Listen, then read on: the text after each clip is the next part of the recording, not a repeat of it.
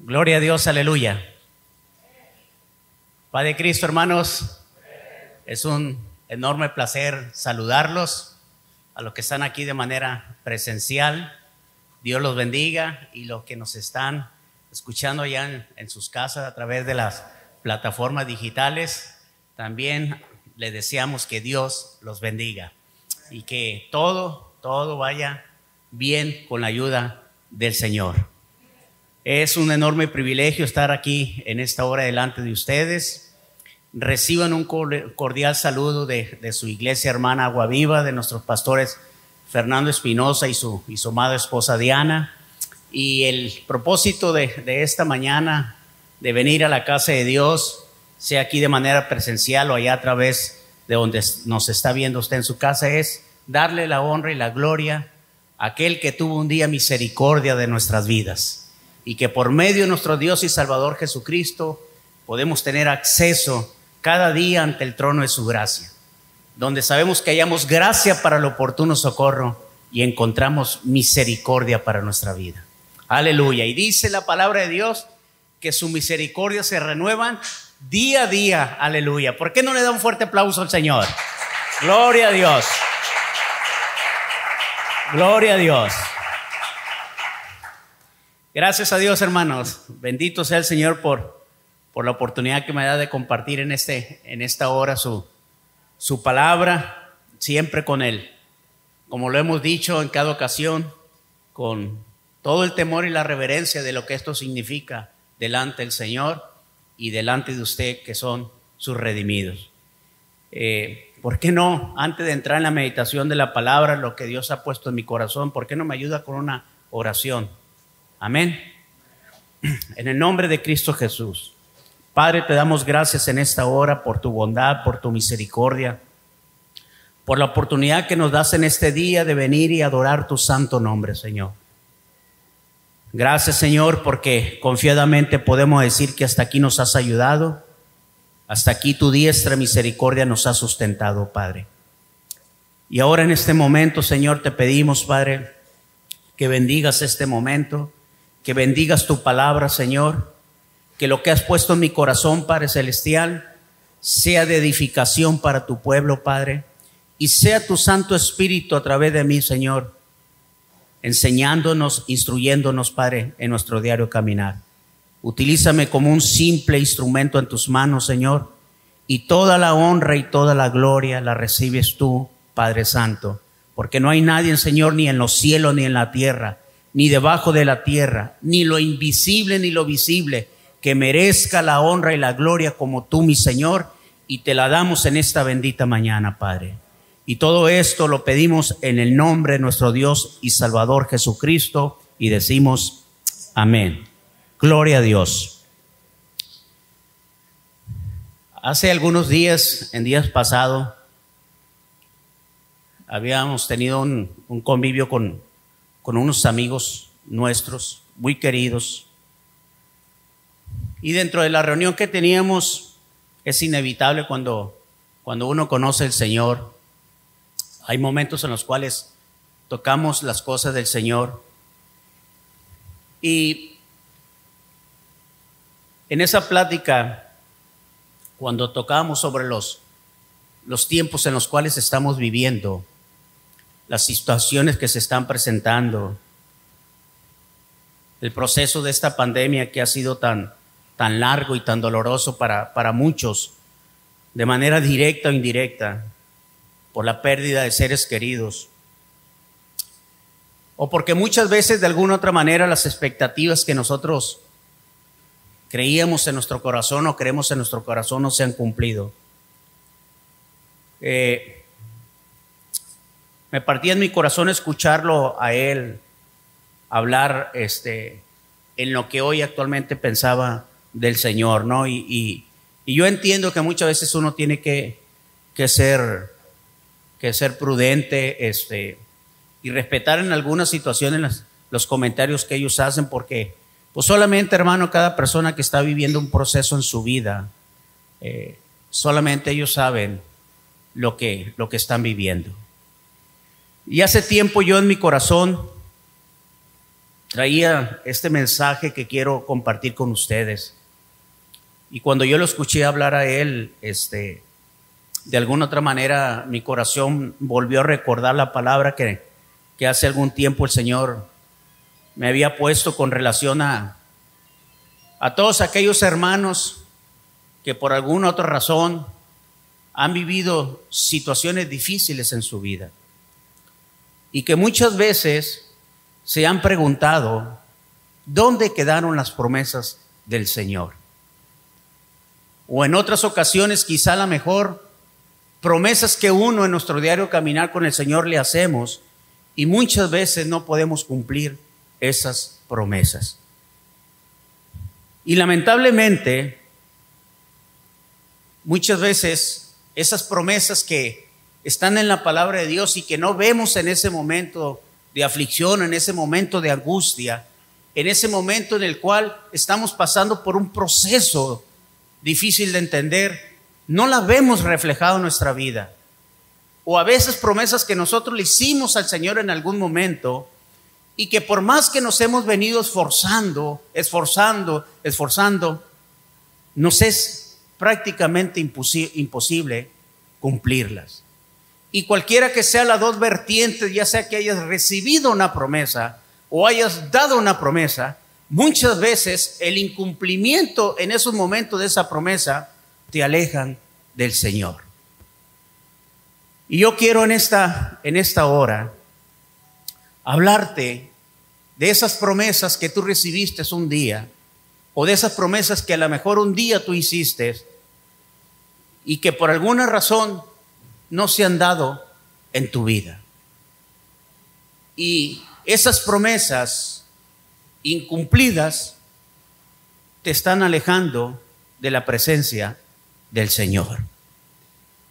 Y no tengo, hermanos, no tengo más elementos más que la palabra de Dios para poderte hablar de lo que traigo aquí en mi corazón en esta mañana. Cada uno de ustedes en su diario caminar dan promesas o reciben promesas. Acabamos de pasar no hace mucho tiempo unas elecciones en las cuales los que eh, aspiran a ocupar un cargo público dan muchas promesas a la ciudadanía.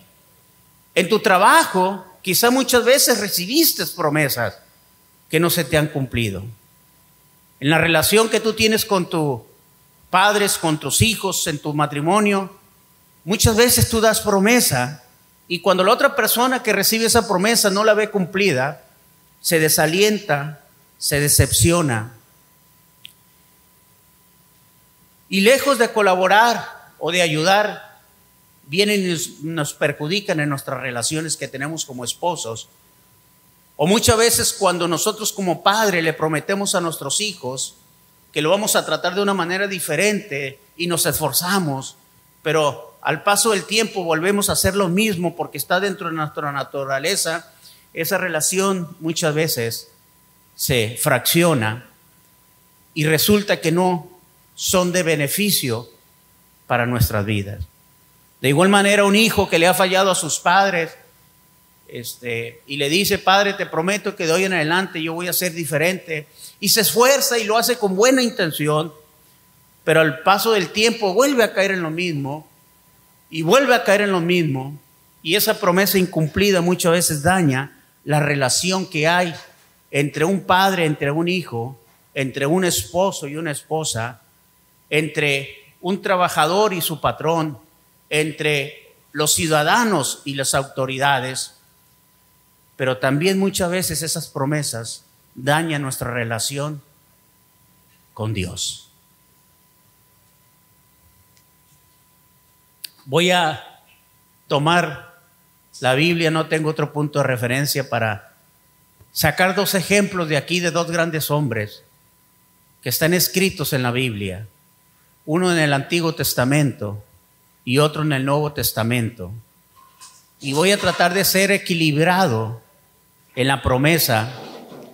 Y voy a hablar de alguien que recibió una promesa sin, sin, sin pedirla y alguien que dio una promesa sin que se la pidiera. y tratar de ver en qué situación nos encontramos cada uno de nosotros y que Dios nos ayude con lo que vamos a hablar en esta hora. No sé cuál sea tu situación,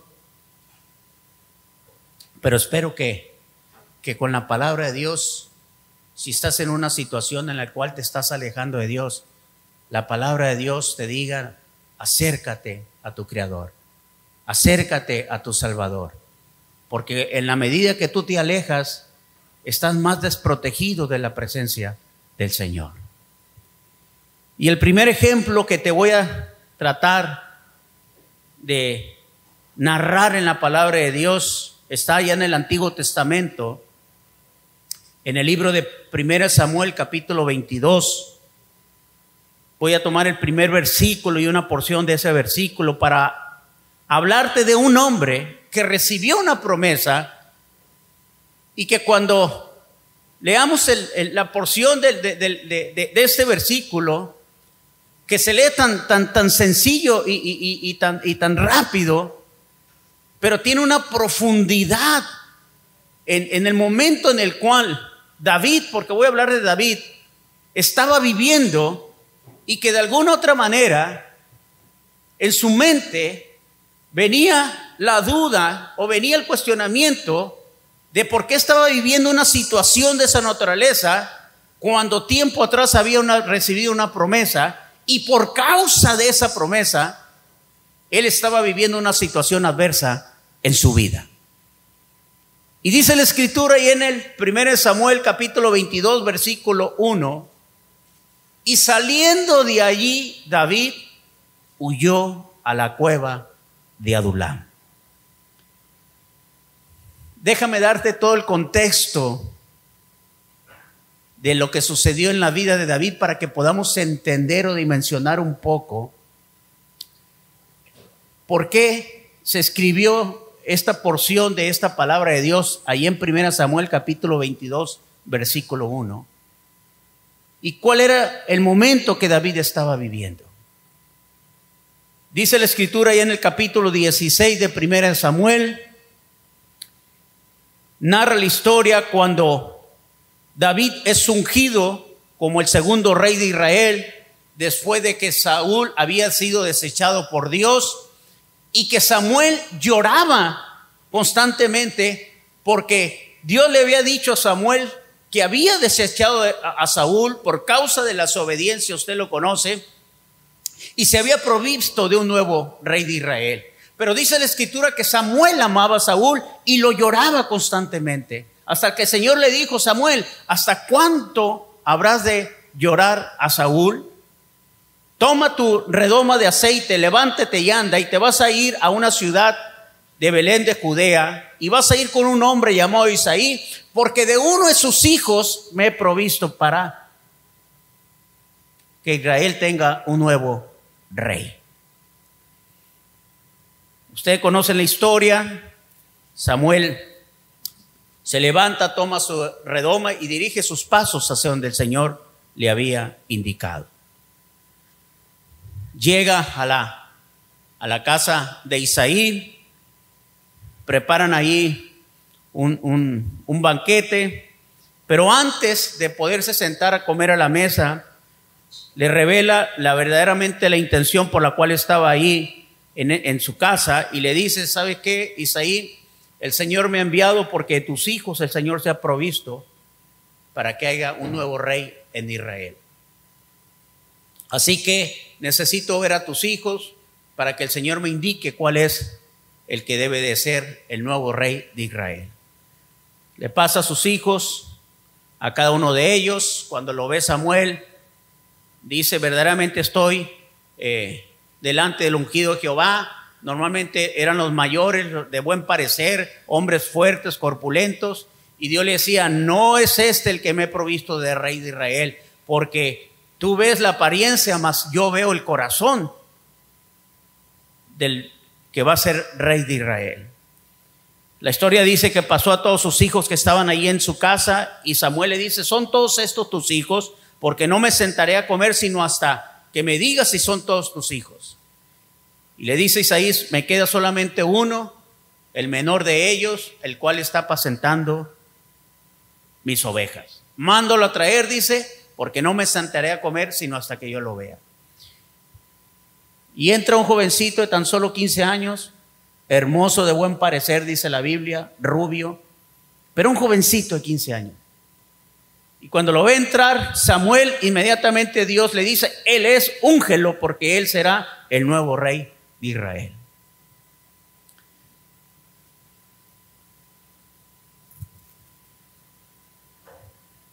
David quizá no entendía nada de lo que está sucediendo.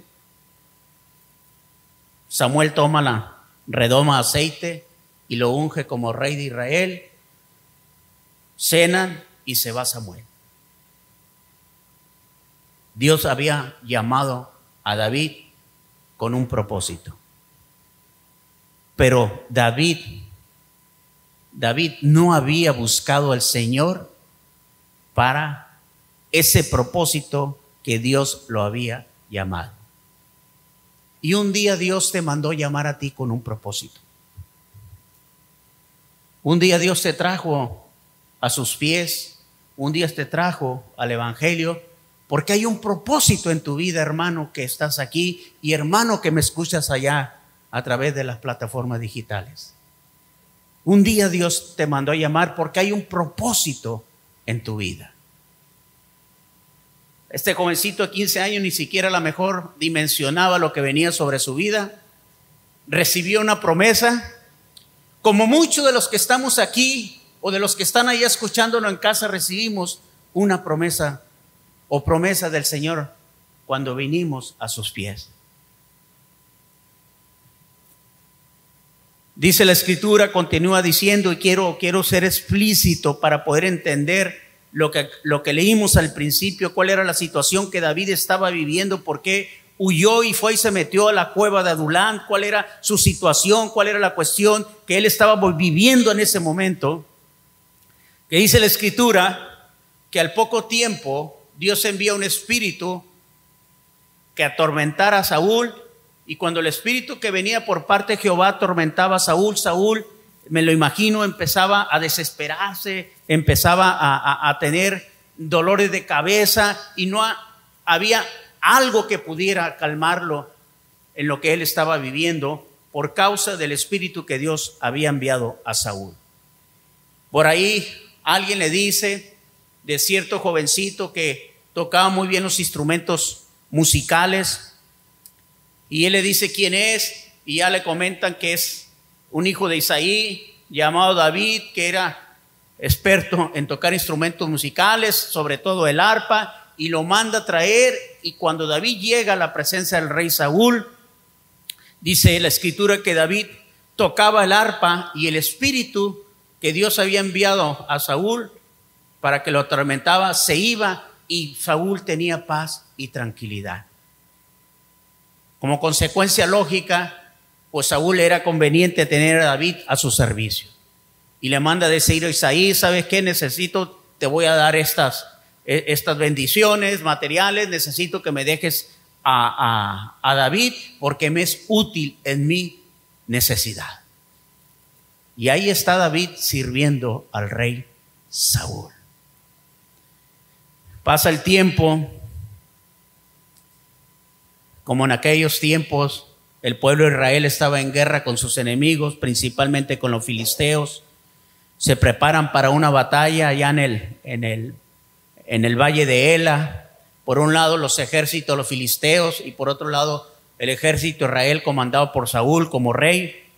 Y dentro de esos filisteos había un personaje en particular llamado Goliat. Usted conoce la historia, Goliat de Gad no olvide el nombre de Gad, porque ahorita lo voy a volver a retomar, Goliat de Gad, que salía y desafiaba al pueblo de Israel y le decía, ¿para qué derramar tanta sangre?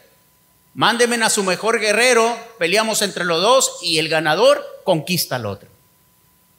Pero aquel hombre era un hombre especial, no era un hombre cualquiera, un hombre que medía más de tres metros, corpulento, un hombre de guerra, que dice la escritura que todo su cuerpo estaba cubierto con armadura y solamente lo que eran sus ojos y la parte del frente es lo que él tenía al descubierto. Y cuando los, los, guerreros de Saúl, incluyendo Saúl, lo miraban, temblaban delante de ese hombre. Y ese hombre vociferaba en contra del, Dios de Israel. Así duraron algunos días. David apacentaba las ovejas. Eh, Isaí preocupado porque tres de sus hijos, los mayores, estaban, estaban en, el campo de guerra, manda a llamar a David y le dice, David, ve y llévale esta comida a tus hermanos y, a, los generales de los ejércitos del pueblo de Israel y ve y tráeme cuenta de tus hermanos. Como padre estaba preocupado, obviamente, por sus hijos. Va David y cuando va David se encuentra un escenario, el cual usted ya conoce, ve a aquel hombre gigante desafiando al pueblo de, Dios, hablando y vociferando en contra del rey de Israel. Y dice la escritura que en ese momento David empieza a sentir un, un enojo en contra de ese hombre. La historia lo dice claramente. David reta al gigante y usted sabe cómo lo mata con una piedra sacada de, de, su morral, lanzada por una onda y va y le pega precisamente en la frente esa piedra dirigida por Dios y se da una de las victorias más grandes que ha habido jamás en la historia del pueblo de Israel, porque cuando el gigante cae, David corre sobre él y toma su espada y con la espada le corta la cabeza. Y entonces el pueblo enemigo del pueblo de Dios huye al ver esa acción, el pueblo de Dios reacciona, va y, destruye al pueblo, a los filisteos y tienen una gran victoria y una gran recuperación de, de un botín, dice la escritura. Saúl lo ve y pregunta quién es.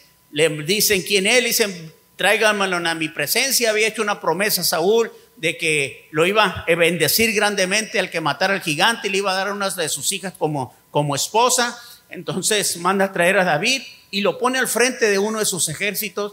Van y luchan y al tiempo cuando regresan a, a, a donde vivía Saúl en su, en su reinado, por ahí unas mujeres empiezan a entonar un cántico y el cántico decía más o menos lo siguiente, Saúl hirió a su mil y David a su diez mil. Y cuando el rey escuchó eso, no le agradó, obviamente. Vio un peligro porque la fama de David estaba creciendo grandemente. Como consecuencia, todo lo que le estoy diciendo está del capítulo 16 al capítulo 21.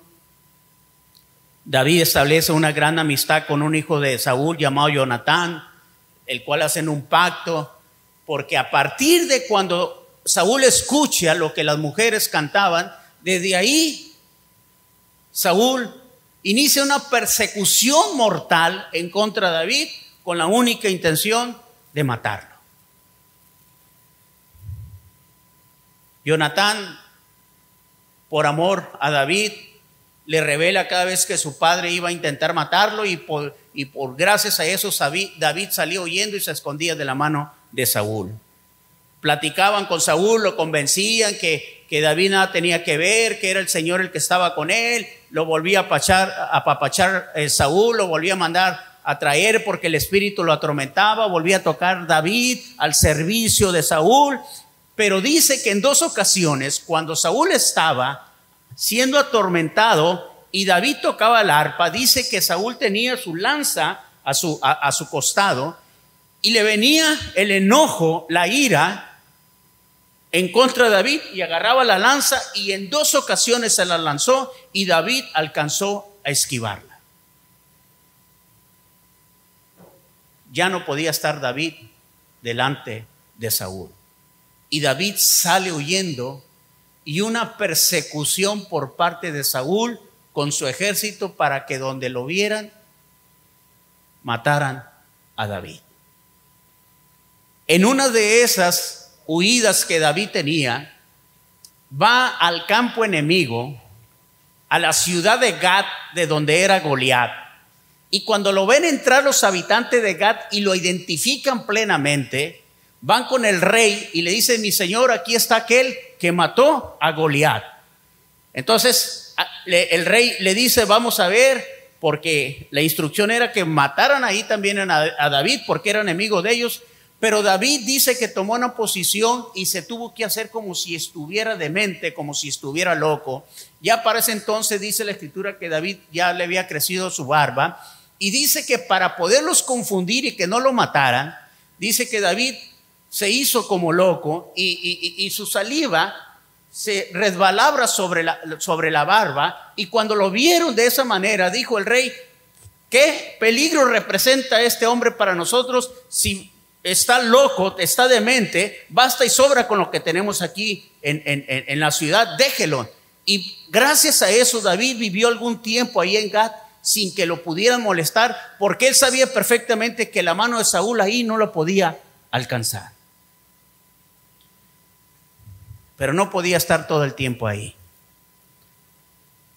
Y ahí es donde dice la escritura lo que leímos en el versículo 1 del capítulo 22 de 1 Samuel. Y saliendo de ahí, de donde de Gad, huyó a la cueva de Adulam. Parece fantasiosa la historia, ¿verdad? Tan fácil de contarse, tan fácil de escucharla. Pero ¿cuántas veces David, en ese proyecto o en ese proceso de estar huyendo de la mano de Saúl, cuántas veces no se pudo haber preguntado, ¿por qué estoy yo pasando esta situación? Si ni siquiera yo pedí ser ungido por rey de Israel. Yo creo que a Dios en algún momento le puede haber dicho, Señor, ¿qué es esto? Me ungiste como rey de Israel, me diste una promesa de un trono, de un reinado.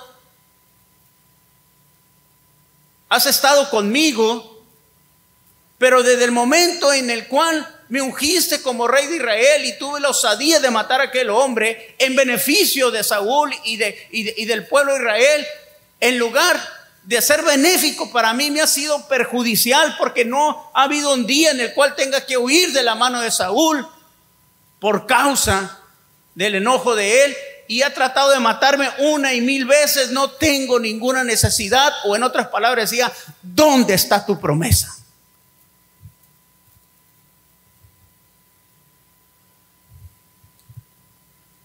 Yo he escuchado muchas predicaciones por internet, por la pandemia que ahorita estamos viviendo. Y perdónenme por lo que voy a decir. Y he escuchado a muchos hombres de Dios decir que esta pandemia va a hacer que muchos no regresen a la iglesia.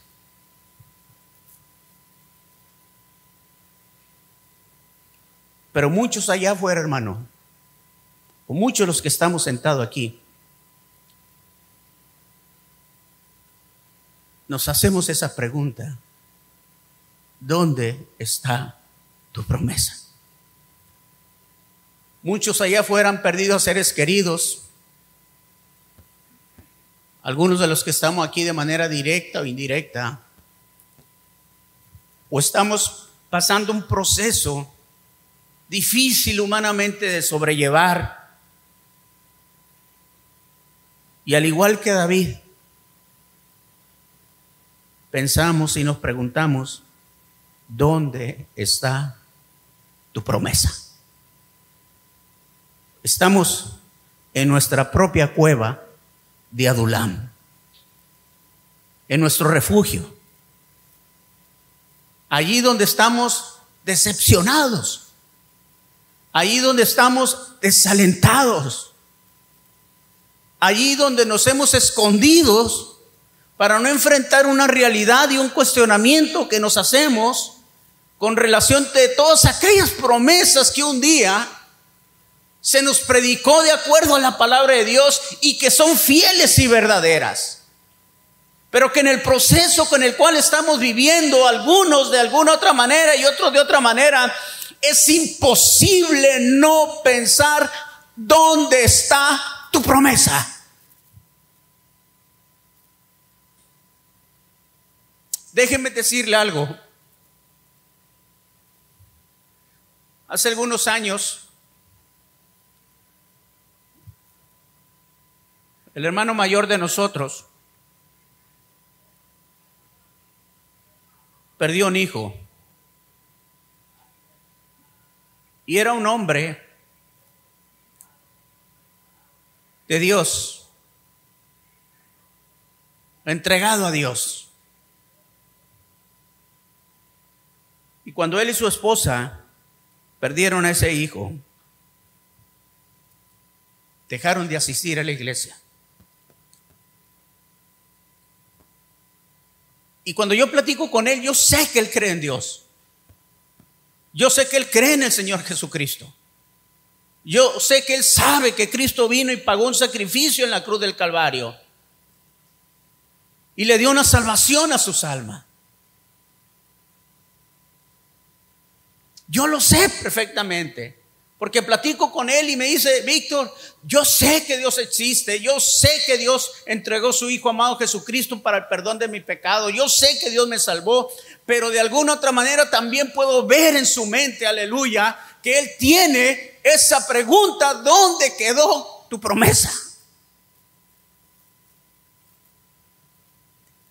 Y muchos de los que quizá a lo mejor me estén escuchando allá, que a lo mejor no vienen a la iglesia, porque perdieron un ser querido o porque están viviendo un proceso difícil de sobrellevar, se siguen haciendo esa misma pregunta, ¿dónde está tu promesa? Y David no era la excepción, hermanos.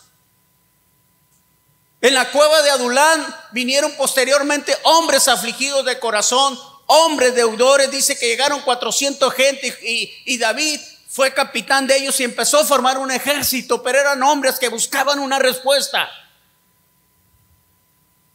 Y David, seguramente en algún momento en su vida, se preguntó, ¿dónde está tu promesa?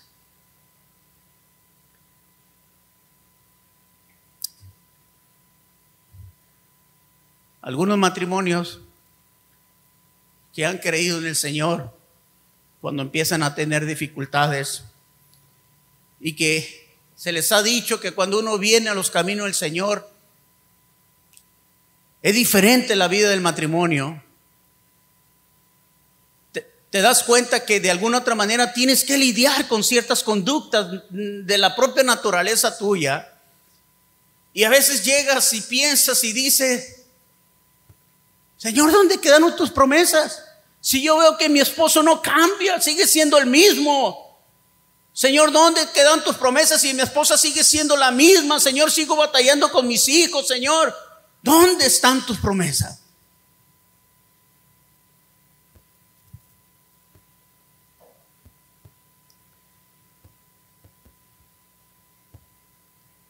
Dios es fiel en sus promesas, hermanos. Dice la palabra de Dios en Romanos 10, en primera de, en segunda de Corintios, perdón, 1:20 dice que todas las promesas en Dios son en él sí y en él amén, aleluya. Dios a pesar de las circunstancias, a pesar de las adversidades, a pesar del dolor, a pesar de los pesares, Dios es fiel y cumple su promesa. El error más grande que podemos cometer en esos momentos es que por causa de que no vemos en ese instante la promesa de Dios reflejada en nuestra vida, por el proceso que estamos viviendo, el peor error que podemos cometer es alejarnos de la presencia de Dios y meternos en una cueva, aleluya. Porque cuando nos alejamos de la presencia de Dios, estamos más en peligro en nuestra vida cristiana. Y no es fácil de lo que estoy hablando. No es fácil de lo que estoy predicando. Y a lo mejor usted me puede decir, hermano Víctor, es que usted no ha pasado un problema de esa situación. Y lo entiendo y lo comprendo. Pero lo he vivido de alguna otra manera. Estamos viviendo un proceso también no fácil de llevar en nuestra familia ahorita en este momento. Y es imposible que alguna vez yo le diga, Señor, ¿dónde está tu promesa? Pero entiendo perfectamente que si no me pego a Él, que si no lo busco a Él, entonces estoy en grave peligro de alejarme del Señor.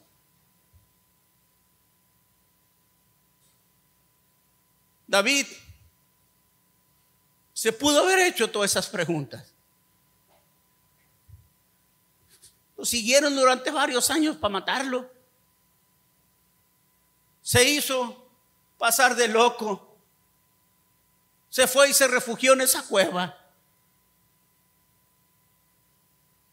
Pero ahí en esa cueva, escúchame bien, ahí en esa cueva donde él estaba desanimado, ahí en esa cueva donde quizá venían muchas preguntas en su vida, irónicamente el hombre que había matado a un al gigante con una piedra en la frente, ahora una piedra en su frente, que era la duda, que era el temor, que era el desánimo, estaba gobernando su vida. Pero Dios no había pensado dejarlo en esa cueva. Dios dijo, David, yo no te mandé llamar para que estuvieras en esa cueva. Yo te mandé llamar para que fueras el rey de Israel y el hombre conforme a mi corazón. Y yo cuando digo una promesa la cumplo, aleluya. David, yo no soy hombre para mentir, ni hijo de hombre para arrepentirme, aleluya. El Señor dijo y el Señor lo va a cumplir, gloria a su bendito y santo nombre. Y allí en ese momento en el cual para David todo era desilusión, Allí en ese momento en el cual para David decía no tiene sentido. Allí en ese momento Dios lo saca de la cueva de Adulán para llevarlo al trono, a la promesa que Dios le había dado como rey de Israel. Aleluya. Y yo no sé cuál sea tu situación, hermano, o en qué momento estés viviendo y le estés recordando las promesas del Señor. Pero una cosa sí puedo decirte sea aquí o en la vida venidera, el Señor cumplirá su promesa. Y no te alejes del Señor. Yo soy la vid y vosotros los pámpanos, dijo el Señor. El que permanece en mí y yo en él, este lleva mucho fruto. Porque separados de mí, nada podéis hacer. Bendito sea su nombre. En el proceso, en la prueba, en la adversidad, allí es donde más nos tenemos que afianzar en el Señor. David fue un hombre que recibió una promesa. Y en el proceso de su vida, antes de ver esa promesa realizada, pasó un proceso en el cual él se afligió. Él se desanimó. Él se desilusionó. Pero al poco tiempo vio cumplida su promesa.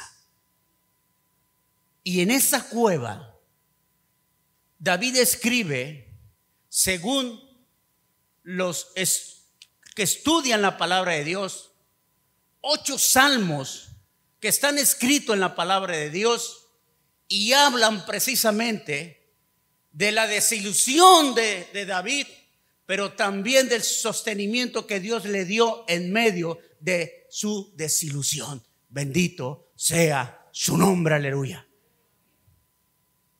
Y es en la prueba, es en el proceso, es en la adversidad donde tú vas a ver reflejada la promesa del Señor, bendito sea su santo nombre.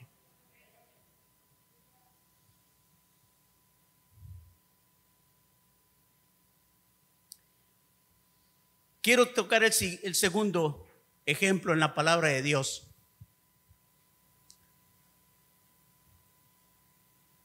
Porque las promesas de Dios en Él son sí y en Él son amén. Porque Él prometió y Él cumplió. Él juró por sí mismo y Él va a cumplir. Pero quiero ver ahora la otra contraparte que muchas veces nos hace alejarnos de Dios. Cuando usted le hace una promesa al Señor.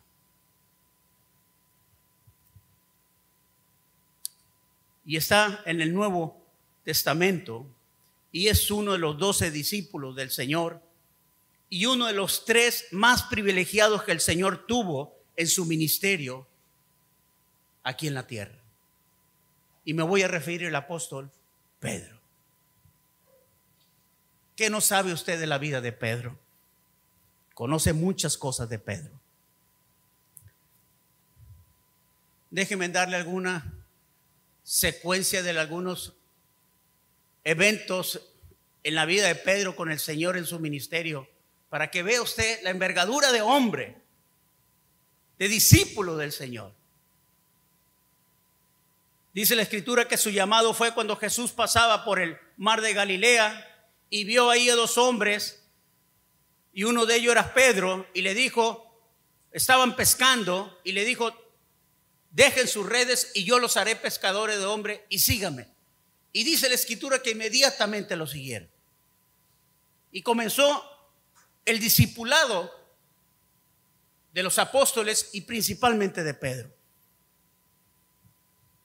Pedro tuvo el privilegio por parte del Señor, cuando iba y oraba, que el Señor se separaba de, la gente para ir a orar como era de costumbre.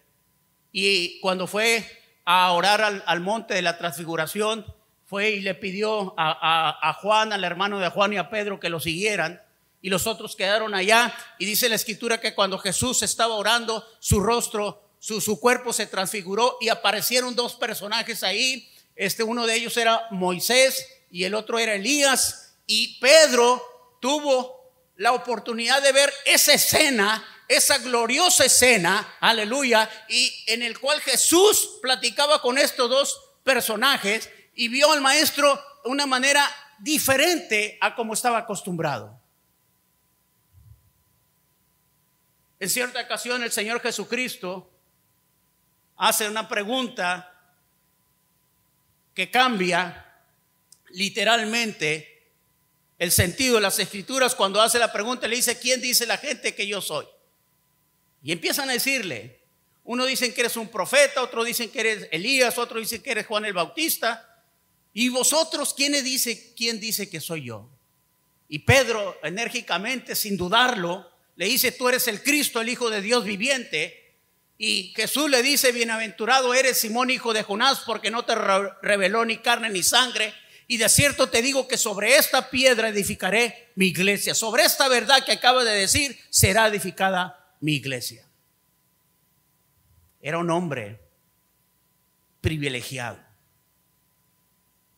un discípulo del Señor. Pero en un momento de su vida, hizo una promesa. Como muchos de los que estamos aquí, de los que están en casa, le hicimos una promesa al Señor. Y dice la escritura que después de que Jesús en reiteradas ocasiones le dijo que iba a ser entregado a hombres, en manos de hombres, de pecadores, y que iba a ser muerto, en la última gran, gran semana Jesús le dice que todos ellos se iban a escandalizar por causa del nombre de Él. Y Pedro le dice, Señor, yo jamás me voy a escandalizar por ti. Y Jesús le dice, Pedro, Pedro, de cierto te digo que antes que el gallo cante, me habrás negado tres veces. Y Pedro le dice, Señor, aún con mi vida, dice, yo la daría y jamás te negaría. Estaba diciendo, yo te prometo, Señor, que yo jamás te voy a negar y voy a entregar mi vida por ti. Una promesa.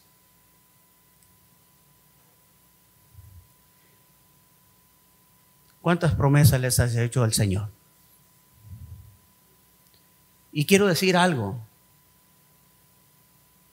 Y cuando hacemos las promesas, hermano, la hacemos con toda la intención de nuestro corazón de cumplirla. Y más cuando es para el Señor.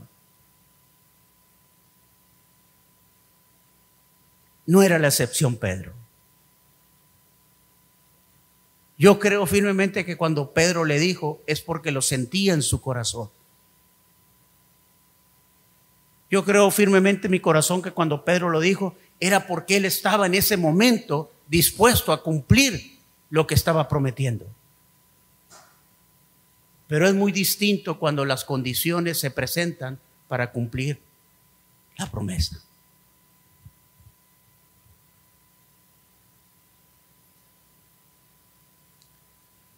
En el matrimonio hacemos muchas promesas, los esposos. Y lo hacemos con buena intención en nuestro corazón. Y nos esforzamos a cumplirla. Con nuestros hijos pasa de la misma manera, que es el núcleo familiar más cercano que tenemos.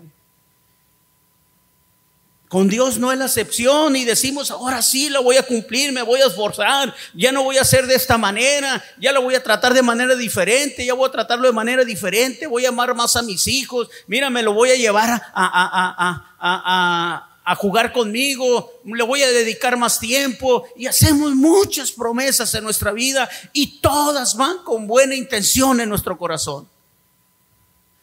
No se diga si tengo un mal hábito en mi vida, que sé que estoy ofendiendo al Señor, que estoy ofendiendo a mi esposa, me viene en la mente, me redarguye y digo, ¿sabes qué, Señor? Ayúdame a cumplir esta promesa. Yo no quiero faltarle a mi esposa, yo no quiero ser un buen padre con mis hijos. Lo que usted de alguna otra manera sabe que se vive en una familia.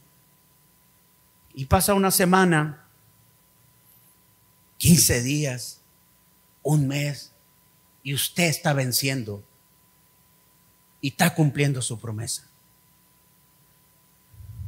Pero a la vuelta de dos meses, por ciertas circunstancias en la vida, incumple usted en la promesa. Y lo primero que viene es una culpabilidad hacia su conciencia. Viene una piedra y se clava en su mente. Y eso si no va usted y lo pone en la mano del Señor, lo puede alejar de la presencia del Señor. Por eso muchos matrimonios fracasan por promesas que se hicieron, pero que nunca se cumplieron.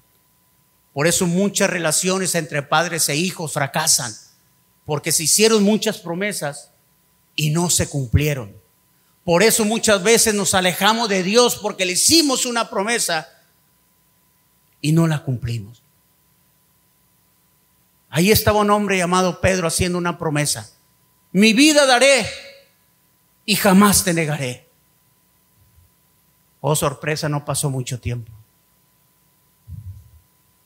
Al siguiente día, Jesús es aprendido, llevado ante el sumo sacerdote,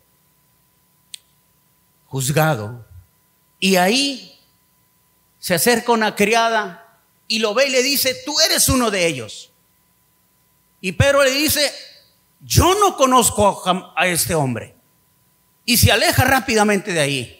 Porque el escenario que estaba viendo allá cuando estaban acusando a Jesús no era, no era algo agradable, lo estaban golpeando, dice la palabra de Dios.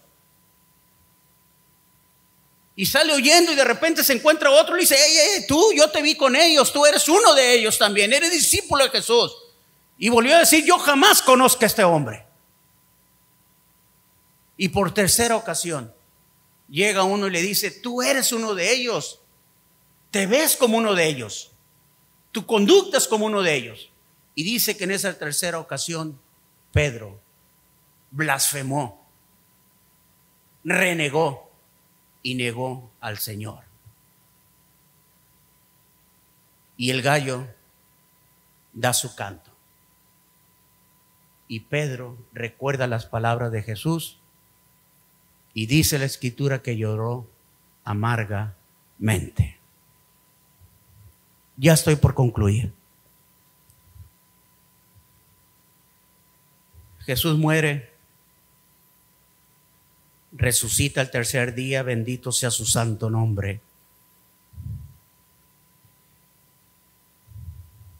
Se aparece tres veces a sus discípulos, ahí están en los evangelios. Vea el evangelio de, de Mateo en el capítulo 27, está la negación ahí de Pedro. Vea el capítulo 20, 21 de Juan, ahí está lo que le voy a contar ahorita. Se les aparece tres veces. Y dice la escritura que Pedro y los demás regresan al antiguo trabajo que tenían antes de que Jesús lo mandara a llamar.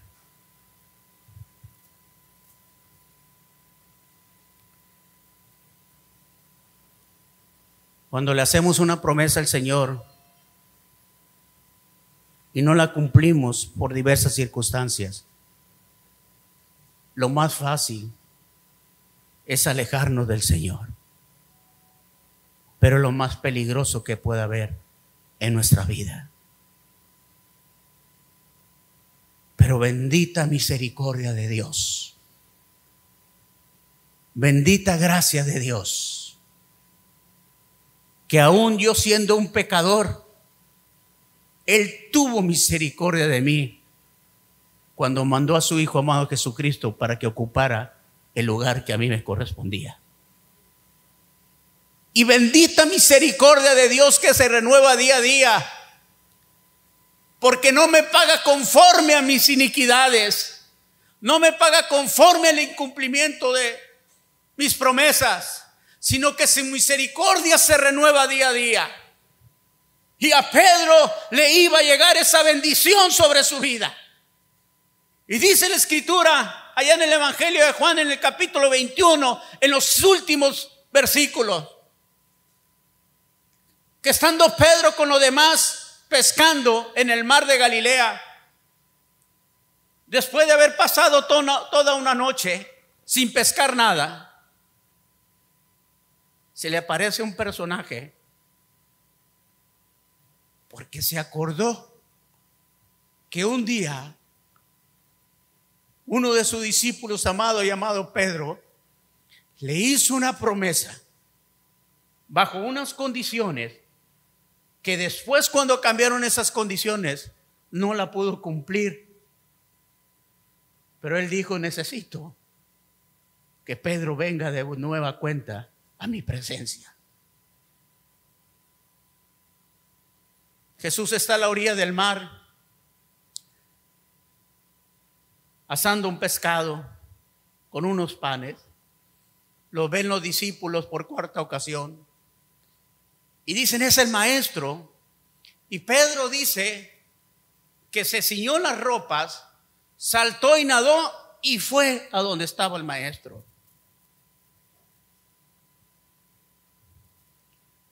Puede subir Benjamín, por favor, y el equipo alabanza.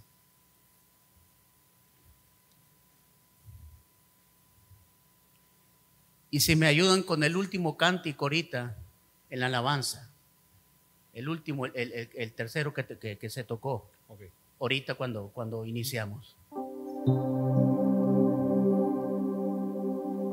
Y Jesús le dice, Pedro, quiero platicar contigo. Y Pedro a lo mejor, cuando estaba con el Señor, delante de él, no sé si el bendito maestro quizá a lo mejor haya estado agachado. Y cuando escuchaba la voz de Jesús, esa piedra que lo atormentaba de la promesa que le hizo y que no había cumplido, aleluya, estaba sobre la mente de Pedro. Y no se atrevía ni siquiera a dirigir su mirada hacia el maestro.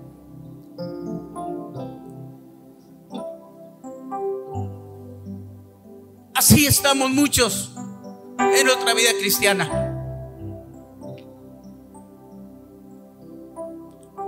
Prometimos al Señor y no le cumplimos.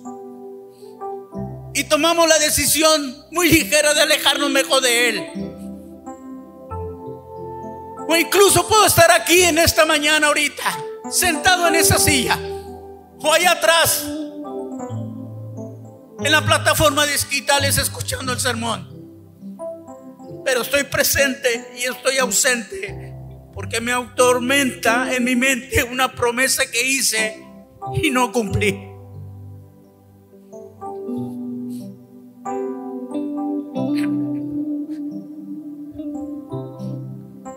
Pero quizá a lo mejor se imaginaba muchas cosas.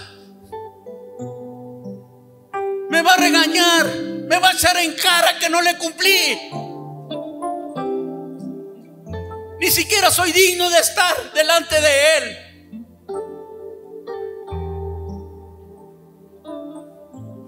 Y escucha la primera pregunta del maestro. Y dice, Pedro, ¿me amas? Y Pedro a lo mejor, con su vista perdida como estoy ahorita, sin verlo le dice, Señor, tú sabes que te amo.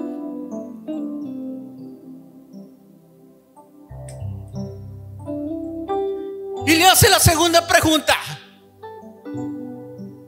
Pedro, ¿me amas más que a esto? Señor, tú sabes que te amo. Pero su mirada quizá la mejor perdida, sin ver al maestro, como muchas veces nos pasa, porque sabemos que le hemos fallado al Señor. Y le vuelve a decir el Señor, Pedro, ¿me amas? Entonces Pedro, yo me imagino a Pedro. Inclinó su cabeza y miró a los ojos del Señor. Y le dijo, Señor, tú sabes todas las cosas. Tú sabes que te dice una promesa y te fallé. Pero aún así, Señor, en medio de mi falla, tú sabes que te amo. ¿Qué estaba haciendo Jesús? Y esto quiero que te lleves en tu corazón. Porque las promesas de Dios son en Cristo Jesús, sí, amén, y se van a cumplir. Pero las promesas que nosotros hacemos tenemos que cumplirlas. Y la única manera de cumplirlas no es en nuestras fuerzas, no es en nuestro poder, no es en nuestro intelecto, no son nuestros sentimientos, en ese amor filial que tenemos. La única manera de poder cumplirle al Señor sus promesas es cuando el amor de Dios que es en Cristo Jesús está dentro de mí, aleluya. Y entonces ese amor que tengo de Dios en mi vida a través de su Santo Espíritu, cuando yo prometo algo, algo adentro de mí me ayuda a cumplir esa promesa, aleluya. Hermano Dios no te juzga ni te condena si no cumpliste su promesa. Tú vales más con un incumplimiento de, de promesa.